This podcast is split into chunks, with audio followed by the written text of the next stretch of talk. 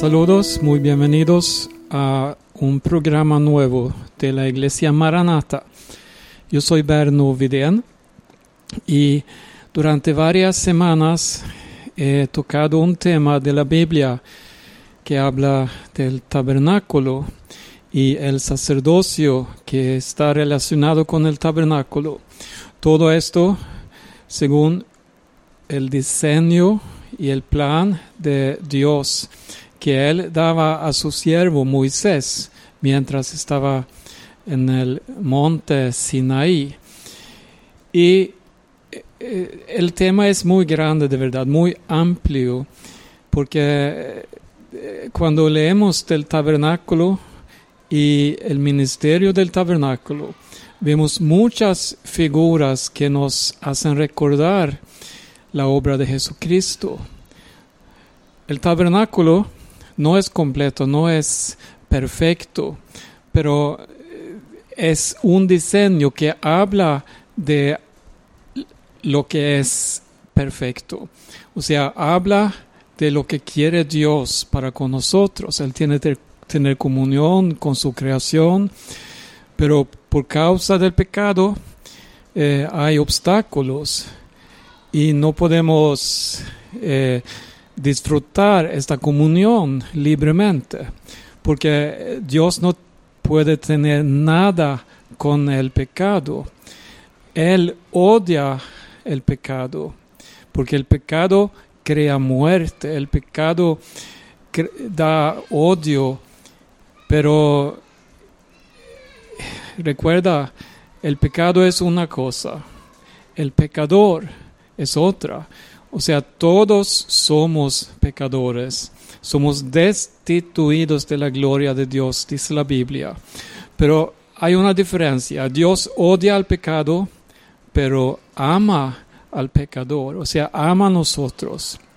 Por este, Él inició un plan de salvación, no solamente para algunos, no, para toda la humanidad. Y entonces estamos nosotros mirando partes de este plan que, que Dios tenía para con nosotros, para salvarnos. Y, y en el Antiguo Testamento habla mucho del templo, antes era el tabernáculo, después el rey Salomón construyó un templo con el mismo propósito. Y vemos detalladamente en la vestimenta del sumo sacerdote figuras que nos hacen recordar quién es Jesucristo. Y, y, ya yo creo que he hecho cinco programas ya y este va a ser el programa número seis y vamos a seguir ahora leyendo del tabernáculo. Además del sumo sacerdotes, habían también sacerdotes que tenían su ministerio ahí, pero ninguno de ellos puede compararse con el sumo sacerdote. Eh, Aarón era el sumo sacerdote elegido por Dios, él era hermano de Moisés. Y una pregunta, ¿cuál fue la importancia de la unción de Aarón como sumo sacerdote? Bueno, el sumo sacerdote tenía deberes especiales que ningún otro sacerdote podía ni debía cumplir. Solo él podía entrar en el lugar santísimo del tabernáculo. Eh, eh, más adelante vamos a ver esas diferentes partes del tabernáculo. Hay un lugar que se llama el lugar santísimo, o sea, atrás del velo, donde nadie podía entrar. Bueno, una vez al año, en el día anual de la expiación, entonces el sumo sacerdote podía entrar para expiar los pecados de la nación. Primero, su, bueno, sus propios pecados, porque recuerda que también el sumo sacerdote era pecador y necesitaba eh, expiación. Por lo tanto, el sumo sacerdote estaba a cargo de todos los demás sacerdotes. Dice así en Éxodo capítulo 29, versículo 7. Luego tomarás el aceite de la unción y lo demarás sobre su cabeza. Eh, todos los sacerdotes fueron ungidos de verdad, pero se ve más detalladamente como el sumo sacerdote fue ungido. Era algo muy especial. Y la Biblia da mucho enfoque en el ungimiento del sumo sacerdote. Eh, dice en eh, Levítico capítulo 8, versículo 10 hasta el 12. Y tomó Moisés el aceite de la unción y ungió el tabernáculo y todas las cosas que estaban en él, y la santificó. Y roció de él sobre el altar siete veces y ungió el altar y todos sus utensilios, y la fuente y su base, para santificarlos. Y derramó del aceite de la unción sobre la cabeza de Aarón, y lo ungió para santificarlo.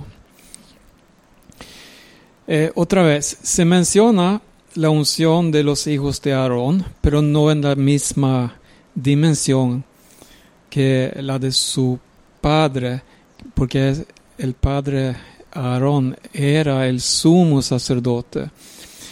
Y de verdad, en ninguna escritura o ninguna parte de las escrituras hallamos la unción de los hijos de Aarón en, en forma tan descriptiva como cuando fue ungido Aarón. Y quiero compartir un salmo que es bien conocido eh, el Salmo 133 dice ahí, mirad cuán bueno y cuán delicioso es habitar los hermanos juntos en armonía.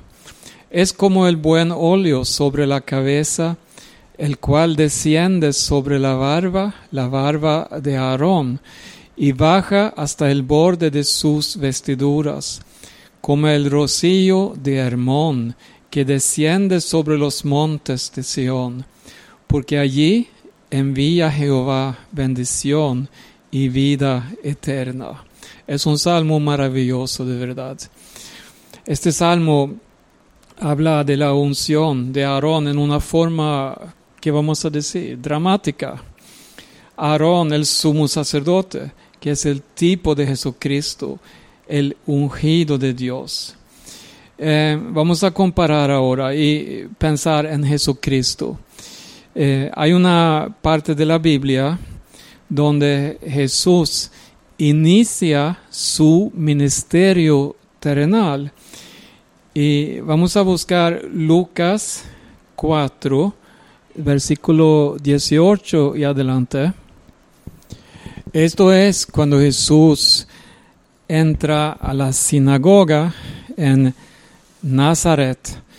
Y dice ahí que él cogió, tomó el rollo, o sea, eh, la lectura que se lee en la sinagoga, y no cogió, dice, dice así que se le dio el libro del profeta Isaías, y habiendo abierto el libro, halló el lugar donde estaba escrito Vamos a leer ahora versículo 18.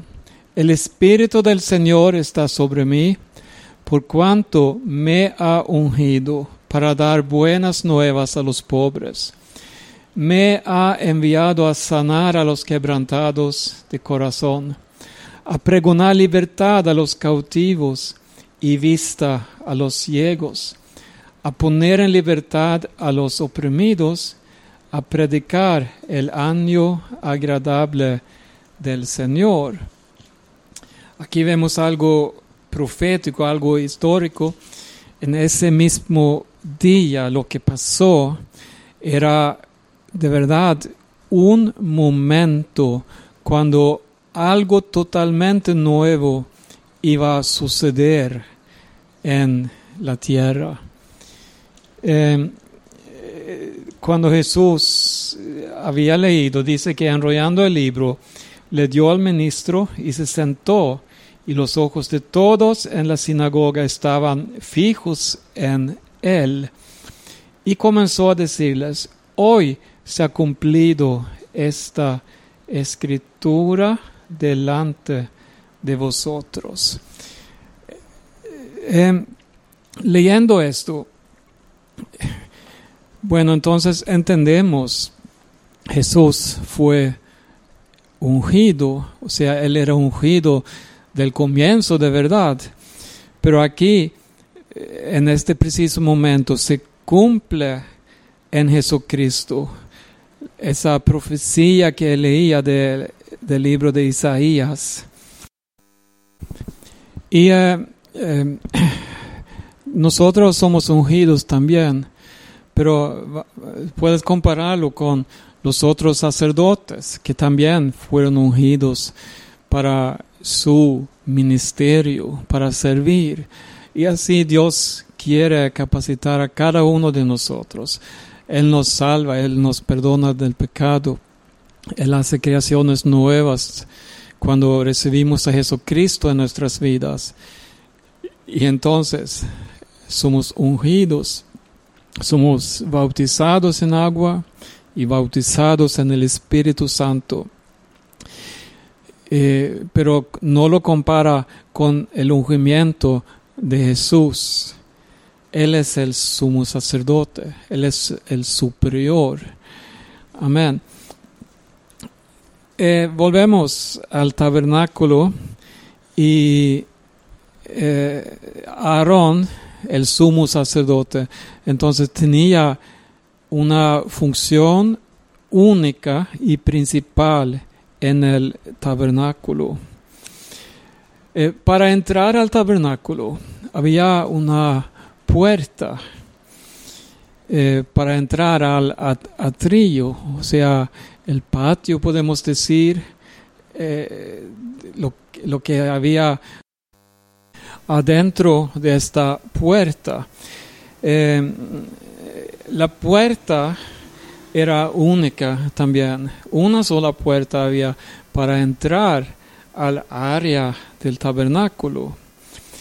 Eh, los géneros, o sea, colores, el diseño de esa puerta correspondían también a la entrada del lugar santo y del velo que ocultaba el lugar santísimo. Yo voy a leer ahora unos versículos y vamos a aprender algo muy importante de esto. En Éxodo capítulo 38, versículo 18 hasta 20. La cortina de la entrada del atrio era de obra de recamador, de azul, púrpura, carmesí y lino torcido. Era de veinte codos de longitud y su anchura, o sea, su altura, era de cinco codos. Lo mismo que las cortinas del atrio. Sus columnas eran cuatro, con sus cuatro basas de bronce y sus capiteles de plata, y las cubiertas de los capiteles de ellas, y sus molduras de plata. Bueno, vamos al paso. Eh, para tener acceso al atrio o al patio, era por esta misma abertura. Y este servía de entrada y estaba localizada el, eh, por el lado oriental frente a las tiendas de los sacerdotes y ahí estaba también eh, la, las tiendas del tribu de Judá. Esta entrada estaba cubierta por una cortina de lino compuesta de diferentes colores. Escucha bien ahora. Estos representan eh, totalmente al, a Jesucristo. Sí, vamos a ver ahora. Pensamos en el verbo encarnado, o sea, el que se hizo hombre, que vivió dentro de nosotros, o entre nosotros, disculpe. El azul, o sea, los diferentes colores aquí, el azul nos habla de Jesús, quien descendió del cielo. Había púrpura, aquí se habla de su divinidad. Y él no escatimó al ser igual a Dios como cosa que aferrarse, sino que descendió a este mundo y se hizo hombre. Vamos a ver otro color, el carmesí. Bueno, aquí vemos lo grande. Él derramó su sangre por toda la humanidad. Ya que sin derramamiento de sangre no hay remisión de pecado, no hay perdón. Y para perdonar los pecados del mundo era necesario que lo hiciera el Dios hombre. Él se igualizó a nosotros. Él era uno de nosotros, se hizo siervo de todos. Y entonces, así, Él abrió un camino para cada hombre que vive en esta tierra. Un hombre que desde su nacimiento hasta su muerte fuese sin pecado. Y él fue tentado en todo, lo dice la Biblia también, pero no pecaba, sin pecado. Además, él debía ser eterno, o sea, verdadero Dios, verdadero hombre. Pero así Él cubrió el pecado de toda la humanidad, pasada, presente y futura. Es totalmente imposible captar esto, lo grande que es, pero es una verdad, es nuestra esperanza que Jesucristo de verdad eh, cubrió el pecado de toda la humanidad. Y por último, vamos a ver algo más aquí. El lino torcido representa la gloria perfecta de la justicia de Dios en Cristo Jesús. Vamos a leer algo del Nuevo Testamento otra vez para comparar. Y es necesario saber que para obtener salvación, comunión con Dios y entrar eh, a la hermosura de su presencia, necesitamos ir a través de Jesucristo. Jesús dijo así en San Juan 14, versículo 6, Yo soy el camino y la verdad y la vida. Nadie viene al Padre sino por mí. Esto es claro, todos lo entendemos. Jesús lo declaraba y se ofrecía de verdad, ven a mí. Y debemos enfatizar que Él no es uno de varios caminos. No había varias puertas para el tabernáculo, sino una sola puerta.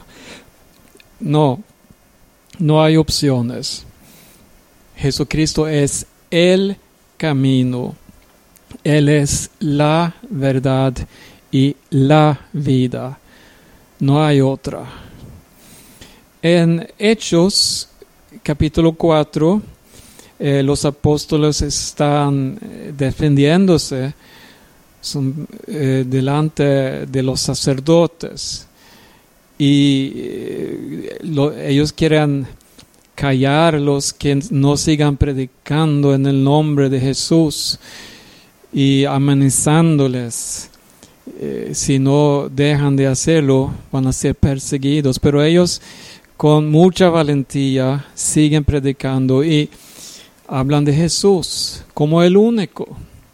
Dice en Hechos 4 y 12, en ninguno, disculpe, en ningún otro hay salvación, porque no hay otro nombre bajo el cielo dado a los hombres en que podamos ser salvos. Hay otra cita en San Juan capítulo 10 donde Jesús habla del buen pastor. Y en el versículo 9, él dice así, yo soy la puerta, el que por mí entrare será salvo.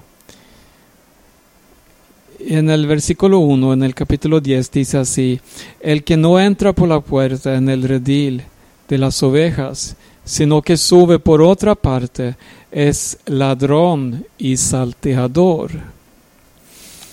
Eh, aquí yo creo que es importante que recordamos de esto, porque hoy en día muchos eh, eh, movimientos diferentes quieren igualizar Jesús con otras religiones diciendo que Jesús es bueno, pero también hay otras religiones y otras formas de acercarse a Dios.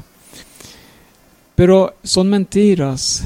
Hay una sola forma de llegar a Dios, es por medio de Jesucristo, porque Él fue que vino a este mundo para darnos esperanza y salvación.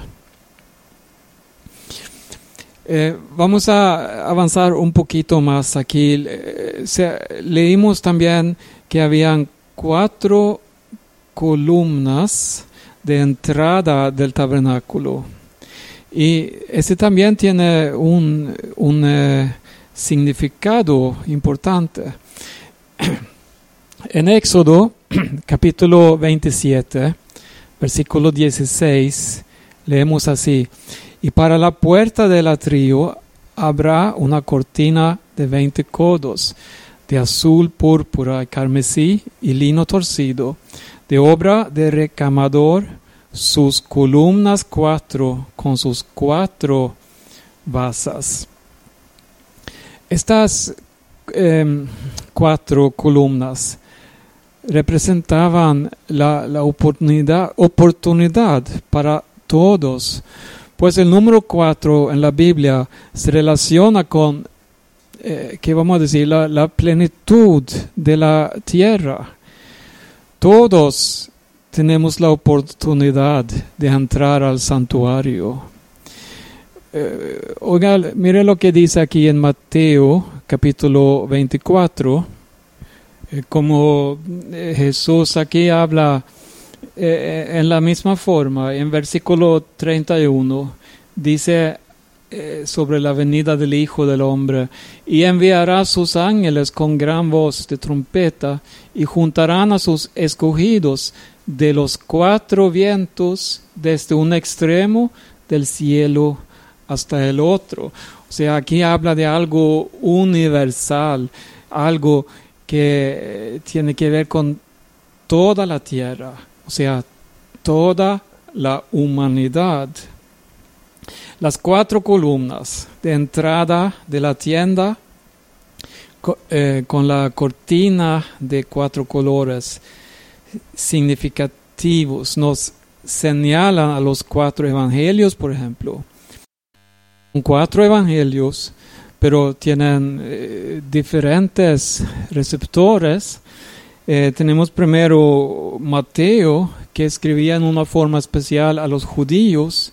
Marcos se dirigía a los romanos. Lucas a los griegos. Y Juan, esta eh, última carta, o sea, el último evangelio, vemos cómo se dirige en una forma especial a la iglesia de verdad. En fin, nadie queda excluido de la oportunidad de la salvación en Jesucristo. Vemos algo universal, algo que tiene que ver con todo el mundo. El Evangelio va a ser predicado en todo el mundo. Además hay cuatro eh, puntos cardinales, norte, sureste y oeste, indicando así que la salvación es para todo el mundo. El número cuatro es algo que habla de salvación, esperanza para todo el mundo. Em, vamos a leer algo más aquí. Eh, pensando así eh, en el tabernáculo.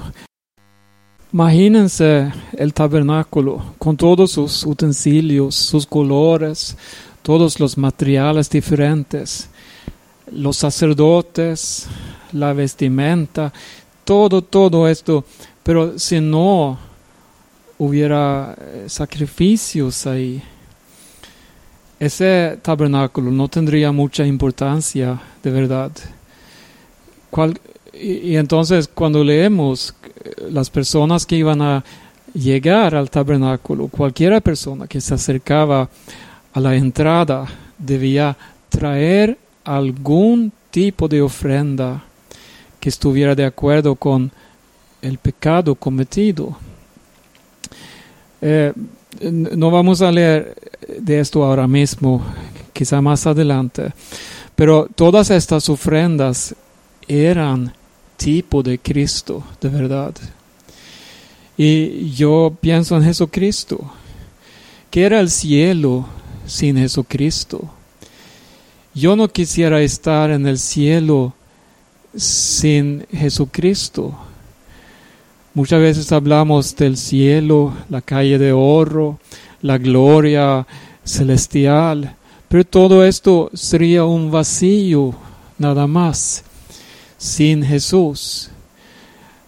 Ahora sabemos que Jesús es rey de reyes. Él es el rey del reino de los cielos. Y sabemos que Él entró al templo real en el cielo y ahí enseñaba sus manos, enseñaba todo el sacrificio que él mismo había dado en la cruz del Calvario y se presentaba ahí. Aleluya. Y así abrió el camino y daba de verdad valor al cielo para todos. Dice así, en, eh, vamos a leer para terminar esta parte, Hebreos capítulo 9, 28. Así también Cristo fue ofrecido una sola vez para llevar los pecados de muchos y aparecerá por segunda vez sin relación con el pecado para salvar a los que le esperan. Qué esperanza, ¿verdad? Entonces, ¿qué tenemos que hacer nosotros? Juan escribe así en su primera epístola, capítulo 1, versículo 9. Si confesamos nuestros pecados, Él es fiel y justo para perdonar nuestros pecados y limpiarnos de toda maldad. Y para terminar, vamos a leer otra vez en Hebreos capítulo 4 y versículo 16. Acerquémonos pues confiadamente al trono de la gracia y alcanzaremos misericordia. Aquí se habla de un trono. ¿Quién está sentado sobre un trono? Bueno, el que reina, ¿verdad? Sabemos que nuestro Señor Jesucristo está a la diestra del Padre, sentado ahí en el trono. Y dice aquí, trono de la gracia. ¿Y qué alcanzaremos ahí? Bueno, misericordia. No somos salvos por nuestras obras. Recuerda esto. No somos salvos porque somos buenos o malos, sino por la misericordia de Dios, por el amor de Dios hacia toda la humanidad. Terminamos el programa aquí. Yo soy Berno Vidén de la Iglesia Maranata. Hay más información en la página maranata.do.